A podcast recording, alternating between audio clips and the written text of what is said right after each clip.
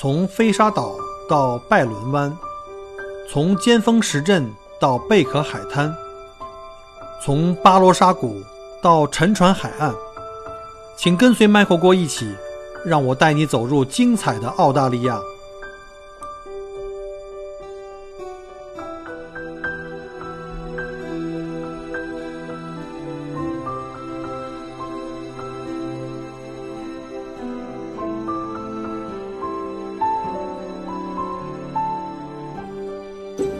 您正在收听的是 SBS 中文普通话节目。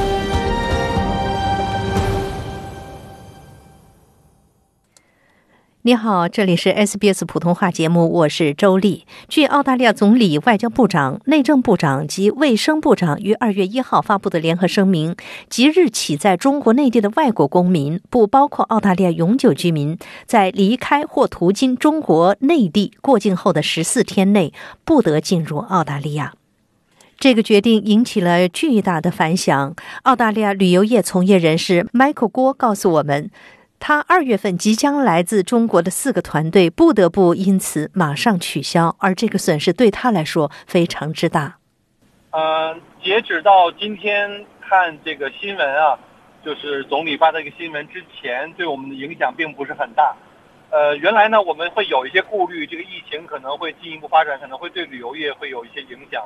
呃，但是一直都还 OK，就是中国的我们的客人呢也还有一些顾虑，但是基本上都能够按照。行程去实施，直到今天我们收到这个消息以后呢，那就基本上我相信，在澳大利亚的大部分的旅游职业者，包括像旅行社、像酒店，可能直接就是断崖式的啊，断崖式的。所以我今天呢，把这个消息跟我的客人讲了，就还没有来的客人哈，嗯，不包括已经抵达了澳洲，可能在东岸其他城市，除此以外的那些还没来的客人，我跟他们讲了以后，基本上都第一反应就是那就肯定不能去了嘛。所有的人在今天晚上，我们的客人都在。取消机票跟酒店中，现在我自己亲自带的团，我应该是排到了二月中下旬，呃，我四个团全部取消。四个团的损失应该不小吧？啊，就是因为我一个人能就同一时间只能带一个团嘛，这个四个团的影响是蛮大的。应该在我整个从春节到现在，差不多应该应该一半吧。从从二十四号到现在，差不多一半的。这个团都在这个后半个月了。那么政府做这样的决定出乎你意料吗？嗯，说实话呢，我们在墨尔本的同行，因为我在墨尔本嘛，墨尔本同行，我们自己在群里已经多次讨论过这种可能性。呃，这种是有这种隐忧的。嗯，说实话，我自己已经做过这个方面的打算，但是真正来的时候，还是觉得。蛮突然的，嗯，然后第一反应就是可能我们的生意可能受到直接影响，然后呢，第二个的话考虑到可能因为政府做这种决策，肯定也考虑到这个安全情况，对于澳洲人民的保护，啊，同时可能也对于游客来说也是一种保护，因为游客在飞机上或景点或酒店里会有交叉感染，所以我觉得这个事情如果是正确的事情要去做的话呢，那我觉得那该来还是要来的。那我们只能去坦然接受了。你边上的这个同行，其他的这个朋友们，他们有些什么样的反应呢？他们理解政府的这个决定吗？呃，可能每个人所处的角色可能不一样，就想法不一样。呃，大部分在我看到我们在华人圈里，就是在当地生活的这个华人圈里，他们还是蛮欢迎的，因为觉得呃隔离措施一定是一个最有效，目前来讲证明最有效的措施。那当然，对于我们做这个地接、做旅行或做酒店、餐饮的行业的这些华人呢，生意受到了直接的影响，所以可能每个人因为站的角度不一样，可能对这件事情感受不太一样。但是我相信，大部分的旅游界的同同仁们应该可以理解。也应该能够表现出这种大度跟支持吧。接下来你有些什么样的这个预计呢？你觉得这个限制有可能会有多长啊？对这个问题，是我可能很难回答，因为我不是防疫方面的专家。我当然希望是越快越好，但是我估计像这种情况，因为通常来讲，你会做怎样的准备呢？你会可能会采取什么措施？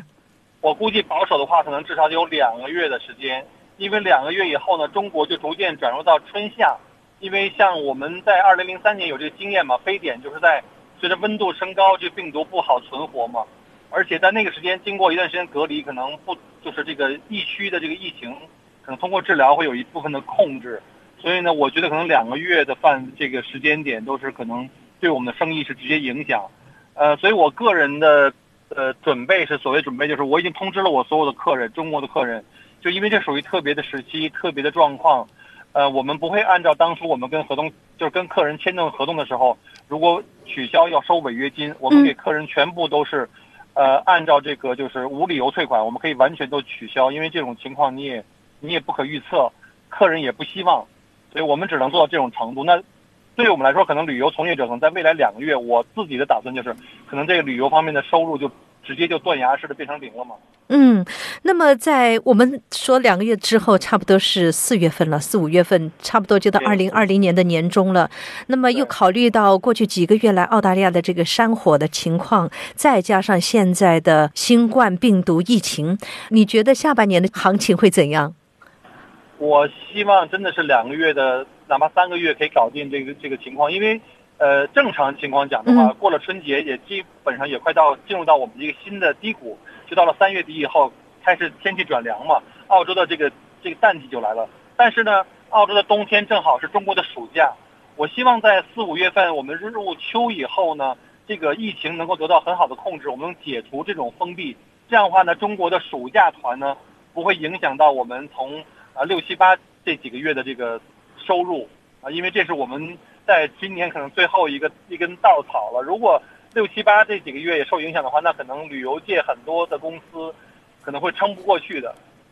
你说的撑不过去是指澳大利亚所有，就是整个旅游行业吗？呃，我觉得是这样的哈，我觉得可能呃，中国的疫情呢，我们考虑的可能是中国来的游客。而中国来的游客到了澳洲来讲的话呢，一方面可能就是第一个是航空航空公司，嗯，第二个呢是当地的旅游业，旅游业的主要是包括像酒店、餐饮和这个地接。那中国团的特色呢，基本上我们的这个在餐饮跟地接上基本都是中国的，我们中国同胞自己在做。所以对中国就是我们在澳洲的这些做旅游的同行，讲中文的华语的导游，可能是真的是这个，真的是非常非常艰难。想听到更多这样的故事吗？您可以通过苹果播客、谷歌播客、Spotify 或者您喜爱的方式下载收听。